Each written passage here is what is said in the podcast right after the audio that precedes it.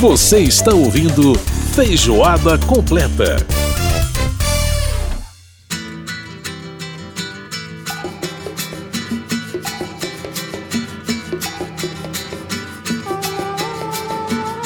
Estamos de volta com Feijoada Completa e você está ouvindo ao fundo essa uma canção que se chama Lilia. Foi feita em homenagem à mãe adotiva do Milton Nascimento, que na verdade ele sempre considerou como mãe verdadeira, né? Ele nunca teve essa diferenciação.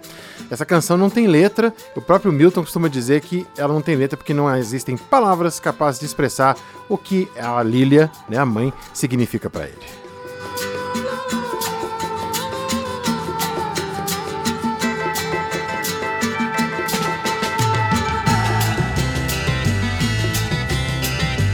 Olhe para os músicos de plantão, é um compasso de cinco tempos. Falou, gente boa? É, um, dois, três, quatro, cinco. Um, dois, três, quatro, cinco. Bacana, bacana demais, né? É chamados ritmos ímpares. Coisa muito legal. Bom, você pode participar do Feijoada Completa mandando pra gente seu e-mail através do rádio.câmara.leg.br. Também nosso WhatsApp 61999789080 está à sua disposição. E, gente, aí, vocês gostaram da vitória da Argentina? A França merecia ter ganhado? Como é que é? O que, vocês pensam aí? Vamos falar de Copa do Mundo, vamos lá. Quem vai catar essa Copa? Com Márcio Aquilissardi.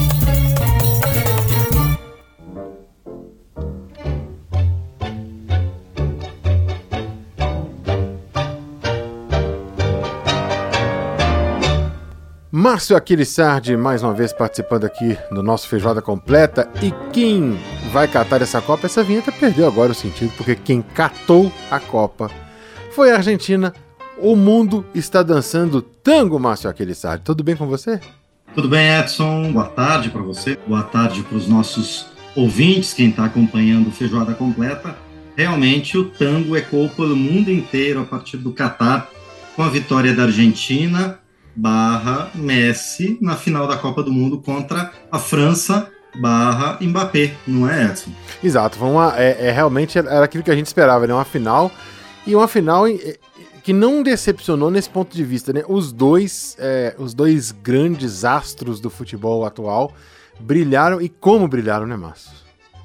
Exatamente, foi uma final digna de uma Copa do Mundo. Tem muita gente citando que foi a melhor final é, de Copa do Mundo de todos os tempos, eu acho que no sentido dessa alternância de possibilidade de quem poderia ter sido campeão, talvez realmente tenha sido a melhor final de todos os tempos. A gente viu favoritismos mais claros em outras disputas, né? mesmo em disputas que foram para os pênaltis. Eu lembro, por exemplo, de 1994, o Brasil foi claramente superior ao longo de toda a final da Copa do Mundo, uhum. mas só com vencer a Itália nos pênaltis.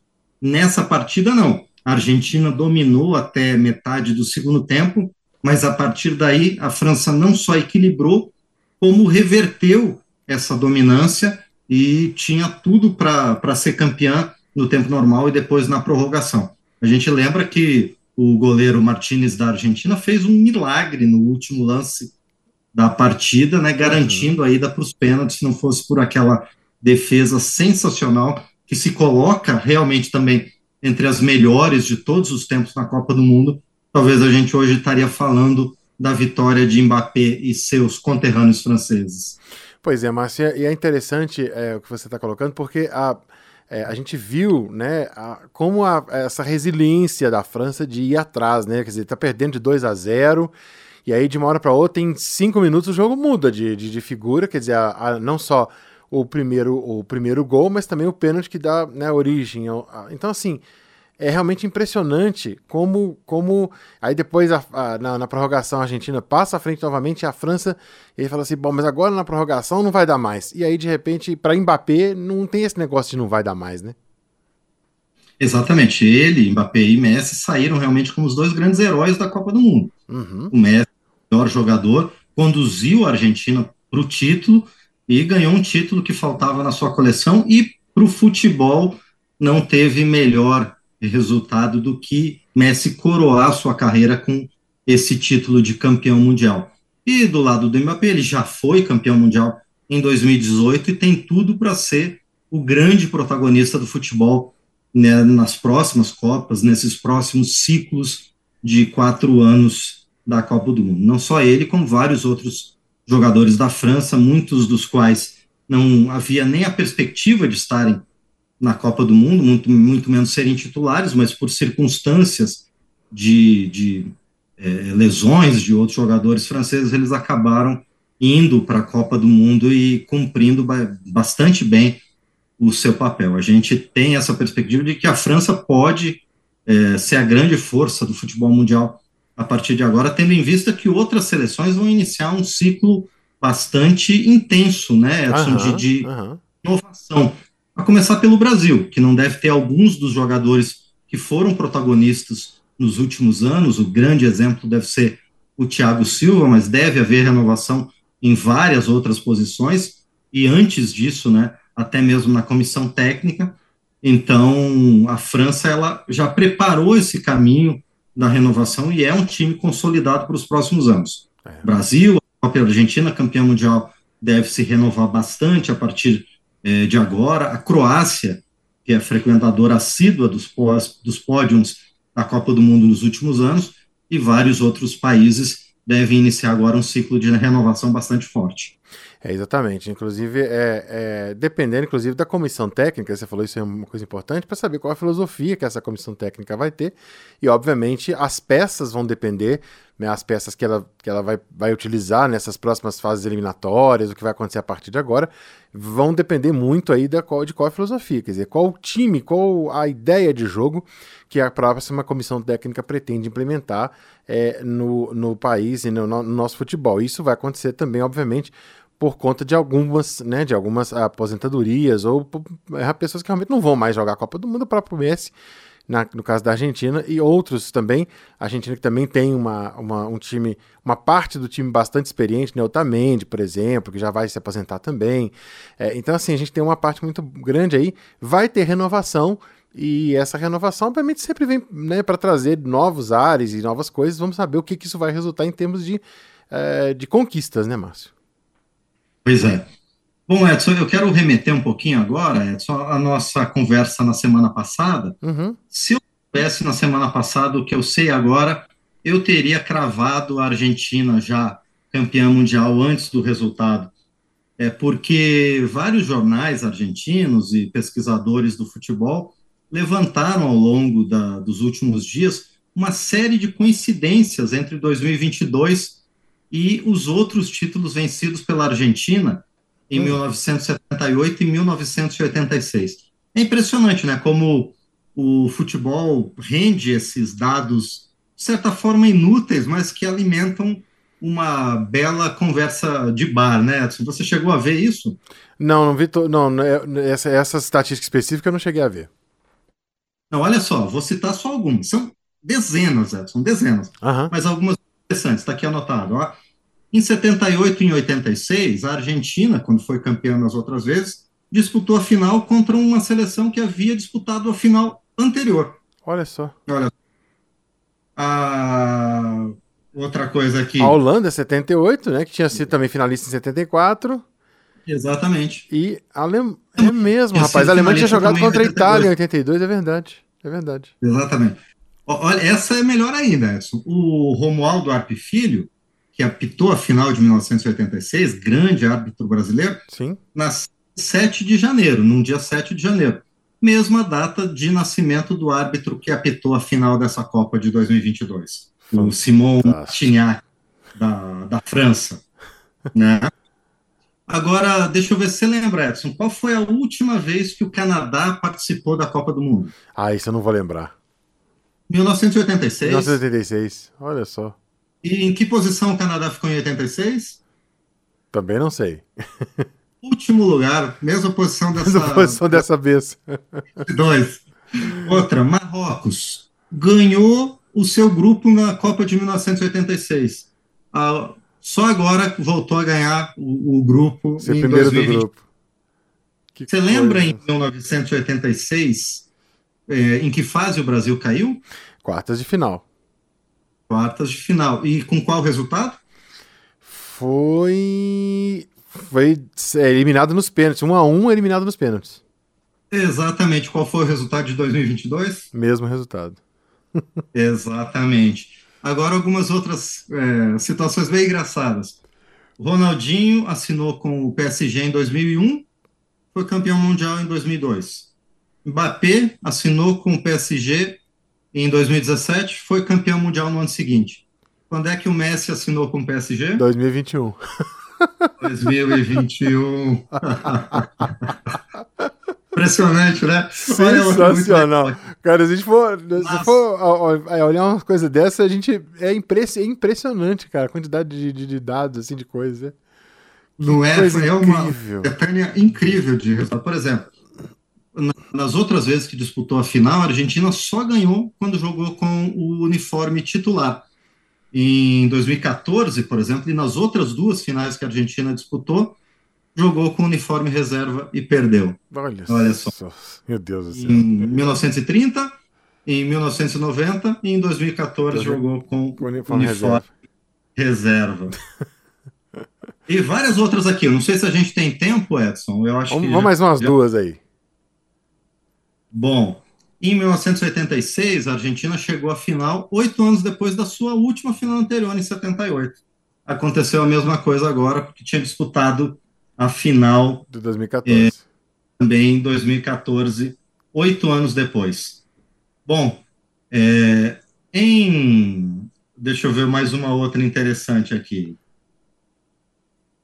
Tá, agora tem bastante dados sobre é, a, a, situação de jogadores argentinos, mas tem uma, um dado específico que mostra a, o carinho que o torcedor argentino tem tanto pelo Messi quanto pelo Maradona. Por, maior, né, o Maradona. Uhum. Em 1986, quando Maradona conduziu a Argentina para o título mundial, Messi não era nascido. E agora, em 2022, quando Messi conduziu a Argentina ao título mundial, Maradona já não está mais entre a gente. Olha só, é realmente bem, bem interessante aí, muitas, muitas coincidências, enfim, coisas que é, é, curioso, né? A gente pode chamar de coincidência ou de ironia do destino, o que quer que seja, que cada um acredita de um jeito, mas que realmente são, são curiosas essas informações, sem dúvida nenhuma. Ô Márcio, para a gente encerrar, eu queria a sua perspectiva para 2026, pensando numa Copa totalmente inusitada, com 48 clubes, é, uma Copa em três países, pela primeira vez, né, uma Copa mais concentrada nos Estados Unidos, serão 11 né, estádios nos Estados Unidos, outros cinco fora dos Estados Unidos. É, mas uma Copa muito inusitada, mas uma Copa que já está meio que pronta, né? Porque os, os, estádios usados serão os estádios de futebol americano, da NFL. É, então já mais ou menos as coisas estão muito encaminhadas. Mas do ponto de vista organizacional, 48 clubes não é demais, não? Pois é, Edson. A FIFA já havia anunciado que seriam é, 16 grupos com três times. Agora, por conta, inclusive, do sucesso da fase de grupos, né, da, da, última rodada da fase de grupos, agora uhum. já está revendo o conceito para fazer 12 grupos com quatro times, cada um para todos os times, todas as seleções, jogarem uma partida na última rodada, com essa perspectiva de se classificarem ou não. Uhum. Isso é um problema para a próxima fase. Quantos países vão se, se classificar? Os dois primeiros de cada grupo dá 24. Sim. Os dois primeiros de cada grupo, mais os seis melhores terceiros, ou classifica só o primeiro, o primeiro... e apenas os melhores segundos, uhum. né? esse, esse é um quebra-cabeça para a FIFA é, resolver, inclusive porque quanto mais partidas, mais os times desses jogadores das seleções vão ter que perder seus jogadores né, num final de temporada, por exemplo, como é na Europa. Então, essa é uma preocupação que a FIFA vai ter que se vai ter que estudar bastante para resolver. Uhum. A questão está um pouco equalizada, Edson, porque uma das intenções é concentrar grupos por regiões. Sim. Por exemplo, grupo se desenvolver totalmente no México. Uhum. Né? Não ter uma, uma, um translado muito, muito extenso né? entre é, entre cidades de um país e outro. Como Mesmo aconteceu no Brasil, no... né? O time jogava uma partida em Porto Alegre e outra em Manaus, né? Um negócio meio estranho. É. Eram uns deslocamentos muito grandes. contornar isso, é, Edson, seria importante. É, regionalizando. Nos próprios, no próprio território dos Estados Unidos também. Uhum. Concentrar grupos na costa oeste, por exemplo, Sim. e no centro-oeste do país. O mesmo para a costa leste, o que incluiria também o, a única sede definida no Canadá. Então, uhum. essas preocupações logísticas a FIFA já está é, buscando resolver para tentar facilitar a vida de todas as seleções. Por outro lado, vai dificultar a cobertura, né? É, grandes emissoras de televisão de todo o mundo vão ter que é, destacar mais profissionais para fazer essa cobertura, porque as sedes vão ser, de certa forma, um pouco estanques né, ao longo é, é, da, de todas as fases do Mundial. É, o Canadá só participaria da primeira fase, pelo desenho inicial da, da, da FIFA, uhum. e o México teria um papel um pouquinho mais reduzido a partir das oitavas de final, concentrando mais nos Estados Unidos. Então, essa é outra solução que a FIFA busca.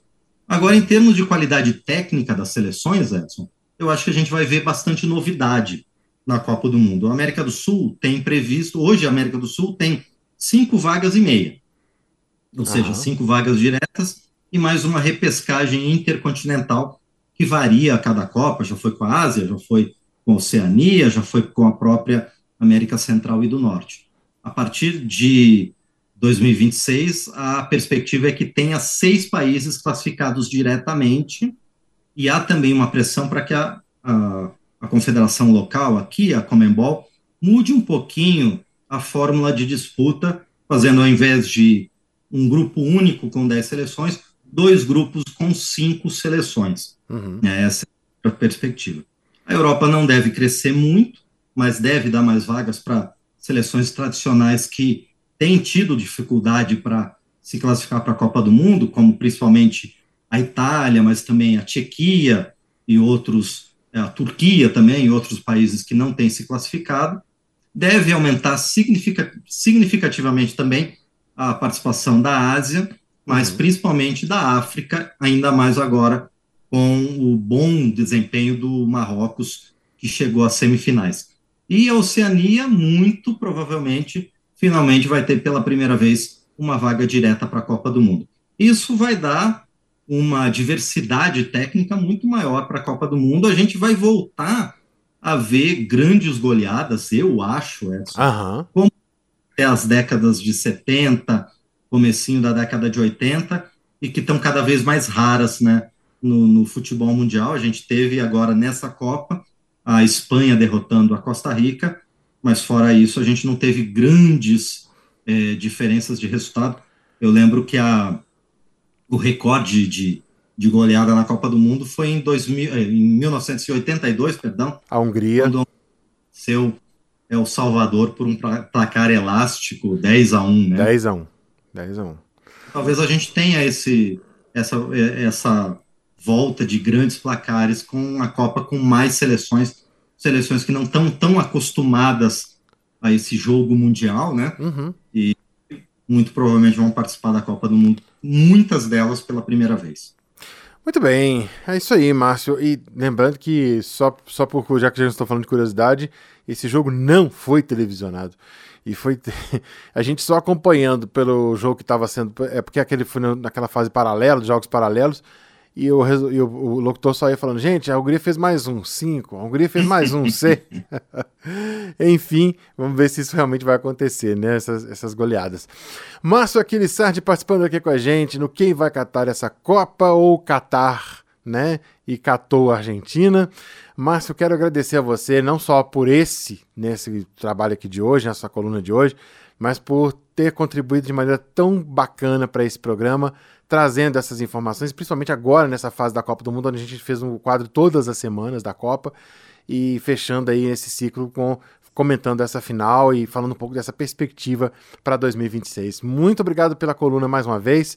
E agora vamos ver qual vai ser o nome da próxima coluna para a Copa dos Três Países. É isso aí, a Copa do NAFTA, a Copa da América do Norte, enfim, Vamos saber aí no futuro qual vai ser o nome para a gente poder continuar falando de futebol internacional, que é realmente algo muito bacana. Muito obrigado e um grande abraço para você, um Feliz Natal, tudo de bom, um ótimo 2023, meu caro. O Edson, eu, eu aqui agradeço, mas em janeiro a gente não tinha combinado de fazer o acompanhamento do módulo 2 do Campeonato Mineiro, não? Ah, do módulo 2, né? Ah, então perfeito. Exatamente. Né? O, o Caratinga, Coimbra, se, olha, Uberaba se o, cara, Clube. o né? Beraba, saudoso Beraba, que já teve o Marco certeza. Antônio Boiadeiro lá, o timaço. O- Exato. agora o Caratinga não tá nem é no módulo 2, né, cara? Aí o Caratinga, eu vou te Não. contar, é uma dificuldade mesmo. Que coisa. É, eu só queria encerrar fazendo a minha seleção dessa Copa do Mundo. Opa, vamos lá. Passado, né? Fazendo a perspectiva de jogadores que iriam se destacar, a gente não teve muito sucesso, né? Uhum, A minha da Copa do Mundo, vê se você concorda. Martínez no gol sim. da Argentina, o Hakimi do- de Marrocos na lateral direita e o Theo Hernandes na- da França na lateral esquerda. ok. A zaga Van Dijk da Holanda e o Upamecano da França. No meio do, de campo, o Chouameni e o Griezmann da França, junto com o Messi da Argentina. E no ataque, o Mbappé da França, claro, o Perisic da Croácia e o Álvares da Argentina. Olha, eu só daria uma vaga. Eu, eu, eu sei que. Eu não, e a hora que eu não, não tenho nem o hábito de ser é, ufanista, mas eu daria uma vaga pro Casimiro nesse time. Eu acho um dos melhores volantes do mundo e realmente um jogador que faz diferença. É, no Com mais, certeza. basicamente, eu concordo demais com a sua, com a sua escalação. É realmente uma escalação muito boa. Seria um time imbatível. De Não Mbappé seria? seria imbatível. É um trocadilho horroroso. Ai, meu Deus. Márcio, mais uma vez, obrigado, mas grande abraço pra você. Um ótimo 2023. Um abraço a você e aos ouvintes. Bom Natal para todos e boa virada de ano. Até mais. Tchau, tchau.